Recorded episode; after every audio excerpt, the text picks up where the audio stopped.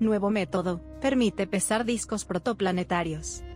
Astrónomas y astrónomos han encontrado una forma de medir directamente la cantidad de gas en los discos protoplanetarios, sin hacer suposiciones sobre las cantidades relativas de los diferentes tipos de gas, lo que hace que este método sea más preciso y sólido que los métodos anteriores.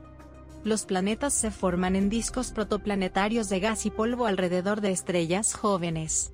La comunidad científica estudia los discos protoplanetarios observando sus espectros, las longitudes de onda de las ondas de radio emitidas por los componentes del disco.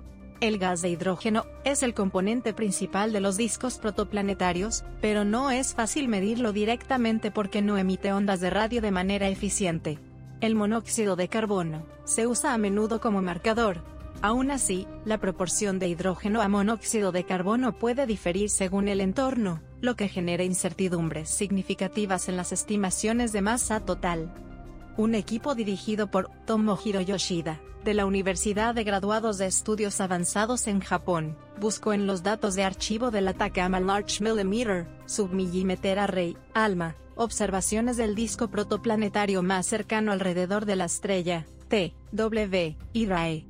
A partir de esto, produjeron una imagen de radio 15 veces más sensible que estudios anteriores, lo que les permitió examinar las longitudes de onda de las líneas espectrales y sus formas.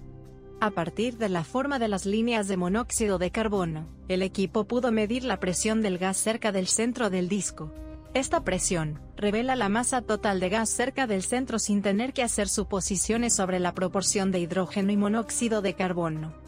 El equipo descubrió que, a pesar de estar cerca del final del proceso de formación del planeta, todavía hay suficiente gas en la región interna del sistema, T, W, y DRY para formar un planeta del tamaño de Júpiter. Yoshida, el autor principal de este estudio, dice, nos gustaría aplicar esta técnica novedosa, a otros discos e investigar la cantidad de gas en los discos de formación de planetas, con varias características y en varias edades, para aclarar el proceso de disipación de gas y la formación. Proceso de los sistemas planetarios.